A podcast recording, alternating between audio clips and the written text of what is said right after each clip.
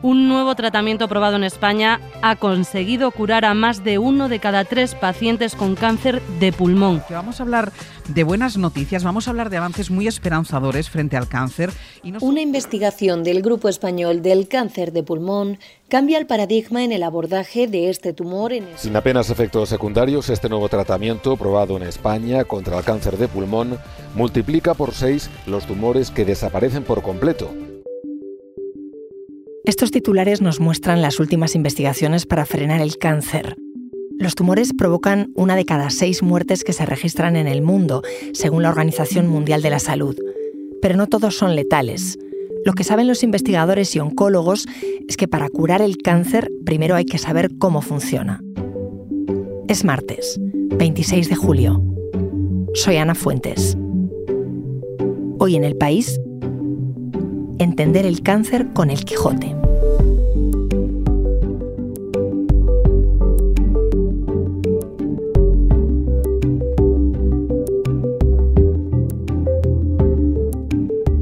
Nuño, ¿cómo estás? Hola Ana, ¿qué tal? Nuño Domínguez es mi compañero de la sección de materia en el país. Muchos de esos titulares que escuchábamos al principio los has escrito tú. Has hablado con expertos, médicos, investigadores. ¿En qué punto estamos respecto al cáncer? Bueno, pues eh, antes hablabas de curar y yo creo que lo primero que hay que decir es que el cáncer ya es una enfermedad curable en la mayor parte de los casos. Más del 50% de los enfermos se cura y no vuelve a desarrollar un tumor. O sea que esa es la primera noticia positiva que hay que darle a, la gente. Muchos de los titulares que escuchábamos eh, se basan en la investigación básica del cáncer, en comprender realmente esta enfermedad en sus mm, niveles más básicos. Nosotros en nuestro genoma tenemos todas las instrucciones necesarias para que ahora mismo podamos estar aquí hablando, tú me veas, yo te vea, escuchemos. Esa maquinaria genética es la misma que utiliza el cáncer. Lo que pasa es que el cáncer la distorsiona completamente, la, la convierte en un monstruo. Entonces tenemos que entender cómo sucede, cuál es el primer paso porque es un proceso gradual que puede llevar meses, que puede llevar años, puede llevar hasta décadas. Una primera, un primer defecto genético desencadena un tumor 10 años después. Pues eso es lo que quería que me explicaras, ese, eso básico, ese libro de instrucciones básico. ¿En qué momento se forma un tumor en nuestro cuerpo? Mm, hasta hace muy poco no lo sabíamos. De hecho, uno de los principales avances que tenemos ahora disponibles es poder leer el genoma de un tumor. Es decir, mm, tenemos un paciente con su genoma, por así decirlo, sano, y después extraemos una muestra de su tumor y leemos el genoma de su tumor. El genoma sano tiene 3.000 millones de letras y es toda la información que necesitas para vivir. El genoma de un tumor puede tener muchísimas más, que se podría dividir, por ejemplo, en capítulos, ¿no? Podemos entender los 23 cromosomas que tenemos pues son como los capítulos. Pues un tumor por dentro tiene una biblioteca está totalmente mm, deformada, enloquecida, con muchísimos más eh, cromosomas, un poco como un sinsentido. Un ejemplo que a mí me ayuda a entender la diferencia entre la salud y el cáncer es imaginar que el libro del Quijote eh, se ha distorsionado completamente. De repente mm, hay un capítulo que se repite durante 50 veces. En vez de tener un Don Quijote, tenemos cinco. Sancho Panza puede tener cuatro brazos o tres cabezas. Y hay, por ejemplo, la escena mítica de los gigantes y el molino se repite una y otra vez y además está escrita al revés. Eso es el genoma del cáncer. Lo que nos puede parecer una locura en la literatura es lo que sucede en las células del cáncer. Y eso tiene un sentido. Ese desorden, ese caos que vemos en las células del cáncer, tiene un significado y le está ayudando a superar nuestras propias células, a nuestro propio sistema inmune, por ejemplo, para que lo elimine. Claro, es que ahora con el ejemplo del, Quijote me queda mucho más claro. Pero ¿de qué nos sirve tener eh, ese libro de instrucciones un poco más comprendido? Bueno, lo primero para ese conocimiento básico, es decir, qué aberraciones, o sea, cuáles de estas aberraciones genéticas tienen una función, es decir, están ayudando al tumor a crecer y a no ser visto, y cuáles no. Un estudio reciente que se ha hecho sobre estas inestabilidades genómicas, es decir, estos cambios del libro de la vida enormes, no solo una letra por otra, sino un capítulo por otro, o, la mitad de un capítulo deletreado al revés, son algo que caracteriza a tumores de muchos tipos. El cáncer siempre se ha dicho que son más de 200 enfermedades porque depende de qué órgano eh, surge. Bueno, pero esta inestabilidad genómica los caracteriza a todos. Entonces, el objetivo, que todavía está lejos, pero es posible, es usar esta guía de, de formaciones genómicas para usar fármacos que ya están disponibles para un tipo de tumores, darlos para estos otros tumores, por ejemplo, que tienen muy mal tratamiento. Imaginemos, por ejemplo, tumores cerebrales, tumores de páncreas, que tienen las mismas aberraciones genómicas que otros que sí que son tratables, aplicar esos fármacos para ver si también funcionan contra ellos. O sea que es muy importante que aunque haya tumores de muchos tipos, muy diferentes, tener un denominador común. Eso es, aquí estamos buscando como la columna vertebral del cáncer. El retrato universal de una enfermedad que es verdad que son 200 enfermedades, pero que tienen algo en común. Entonces, si tú consigues conocer esa columna vertebral y además saber atacarla con un fármaco o con varios, puedes empezar a tratar el cáncer de una forma más universal, es decir, no órgano por órgano, sino por sus características genómicas. Evidentemente la investigación básica, la investigación científica básica es fundamental para conocer esta columna vertebral del cáncer. Claro, sin investigación no vamos a ninguna parte. ¿A cuándo se remontan las investigaciones eh, sobre el cáncer y el genoma humano? Todo esto es un triunfo de la tecnología. A mediados de la década de los 2000 llega una nueva eh, tecnología de secuenciación genética, es decir, de lectura de nuestro genoma, que es muchísimo más rápida, muchísimo más barata. Y mm, la tecnología en esto ha ido mejorando mm, a un nivel brutal. El primer genoma humano costó miles de millones de euros, vamos a decir, o de dólares. Ahora, por unos 100 euros se puede, o, o menos, se puede leer un genoma. ¿Qué es lo que estamos haciendo ahora? Leer genomas humanos y genomas tumorales, cuantos más mejor. Y todos estos estudios genómicos de los que hablamos, su gran poder es que leen el genoma de muchos pacientes, leen el genoma de su tumor y también son capaces de leer todas las proteínas, todas las otras moléculas que se están produciendo en el entorno de sus tumores. Y uno, dos, tres, hasta llegar a una lectura de billones de letras genéticas de miles de pacientes. Entonces, la capacidad universal de conocimiento que te aportan estos estudios es mucho mayor que hace 5 o 10 años. Leer, leer, leer para entender. Eso es, es leer, leer, leer, porque al final la máquina lee y son los investigadores los que tienen que comprender. Aunque hay inteligencias artificiales muy interesantes que ya pueden ver patrones, al final son los investigadores los que tienen que ir agrupando, por ejemplo, ese catálogo de lesiones genómicas del cáncer. Dices que esto empezó eh, a inicios de los 2000, o sea, 20 años prácticamente. ¿Cuánto hemos avanzado en 20 años?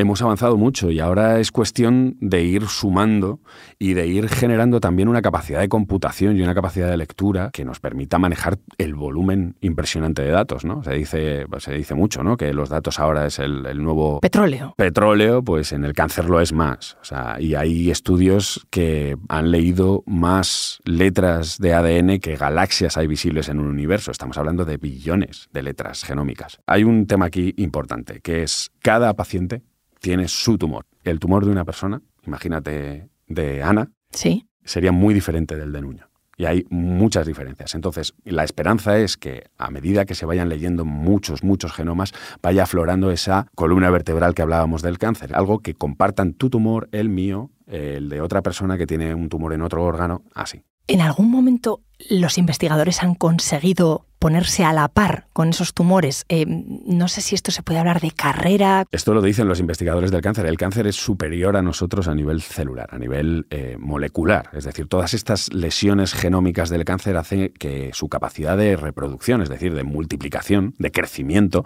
sea muchísimo mayor que el de las células sanas. Sobre esto que comentas de la carrera, escribiendo sobre cáncer, eh, a menudo lo pensamos, ¿no? Lo tenemos en cuenta utilizar sinónimos como la carrera contra el cáncer o incluso la lucha, el lenguaje bélico. Siempre intentamos ser eh, respetuosos, pero lo que a mí me sorprende mucho escribiendo esto es que los investigadores del cáncer usan ese lenguaje bélico. Ellos quieren vencer al cáncer. Ellos quieren curar el cáncer, quieren curar todos los tumores. Saben que probablemente no esté en su mano ni tal vez de la mano de la siguiente generación de, de investigadores, pero al final es el objetivo. Oye, a ti, últimamente, ¿qué otro descubrimiento te ha llamado la atención? Pues me ha llamado la atención, nos llamó mucho la atención un descubrimiento un poco inquietante. Últimamente se ha descubierto que las células de la metástasis, es decir, las que salen del tumor primario y se meten en el flujo sanguíneo y se van a otro órgano, anidan y generan un tumor secundario que al final genera una metástasis que probablemente acabe con la vida del, paciente, esas células eh, son mucho más activas en los periodos de descanso, cuando estamos durmiendo. Esto nos lleva a pensar que el cáncer tal vez tenga unos ritmos eh, que se llaman ritmos circadianos, es decir, los humanos y la mayoría de animales llevamos ritmos de 24 horas. Hay animales que son nocturnos, por ejemplo los ratones, hacen su día a día de noche y luego por el día están durmiendo y nosotros hacemos lo contrario.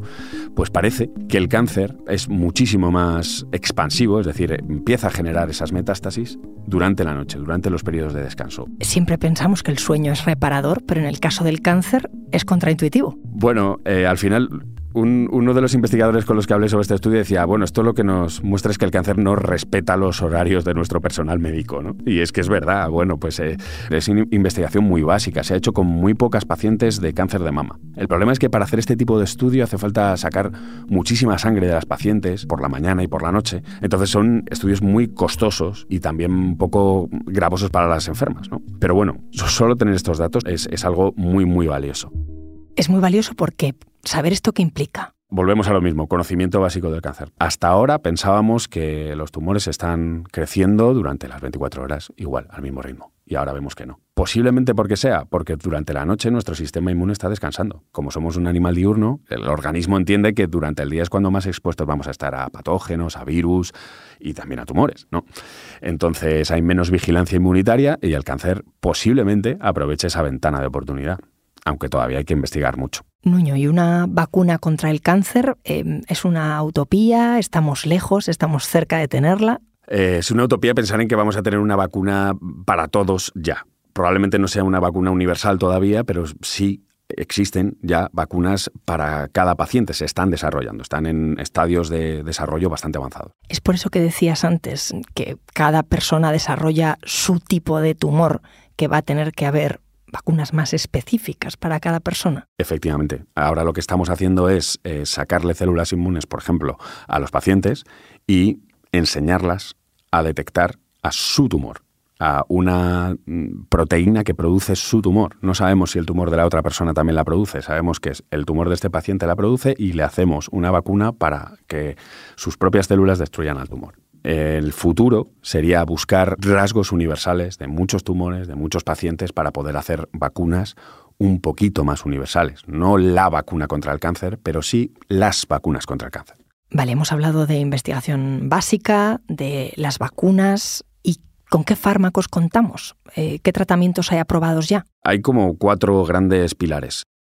El primero es cirugía, es decir, extirpar el tumor, que normalmente va acompañado con los otros dos fármacos, por así decirlo, clásicos, que son la quimioterapia y la radioterapia. En los últimos años hay un cuarto fármaco cada vez más importante que es la inmunoterapia. Y aquí es donde entra nuestro sistema inmune. La inmunoterapia al final eh, son una especie de vacunas, porque lo que hacen estos fármacos es enseñarle a nuestros sistemas inmunes a identificar las células tumorales y eliminarlas. ¿Qué pasa? Que esto funciona muy bien contra algunos tipos de tumor, pero funciona poco o nada contra otros. Entonces ahora el objetivo es intentar atacar a esos tumores que no responden a los tratamientos actuales. Los tumores cerebrales, eh, los tumores de páncreas y otros responden muy mal a la inmunoterapia. ¿Cuánto tiempo pasa desde que se descubre un fármaco y se prueba hasta que llega al paciente? Pasa mucho tiempo y sobre todo caen muchos. Solo el, tal vez el 3% de los fármacos que se desarrollan para tratar el cáncer eh, llegan al mercado. Son décadas, no sé, unos 20 años de, de desarrollo y mucho dinero de inversión. También hay que tener en cuenta que cuanto más difícil es el tipo de tumor, menos fármacos llegan al mercado. Tú que estás en contacto con, con, científicos, con los investigadores, con los oncólogos, ¿el clima general es de optimismo? El clima es de optimismo. Eh, ninguno o casi ninguno dice que se va a curar el cáncer. Es muy difícil curarlo. Pero sí que dicen que se irán ganando años de vida al cáncer y que al final se cronificará la enfermedad, es decir, será una enfermedad crónica con la que se podrá vivir y controlar bastantes años. Como hablábamos que el cáncer utiliza las mismas herramientas que la vida, que la salud, por así decirlo, vamos a estar con él para siempre, porque es como un reverso oscuro de nosotros mismos. Pero probablemente consigamos entenderlo lo suficiente como para mantenerlo a raya mucho más tiempo que ahora. Y ese sería un gran titular. Por supuesto. Nuño, gracias. Muchas gracias.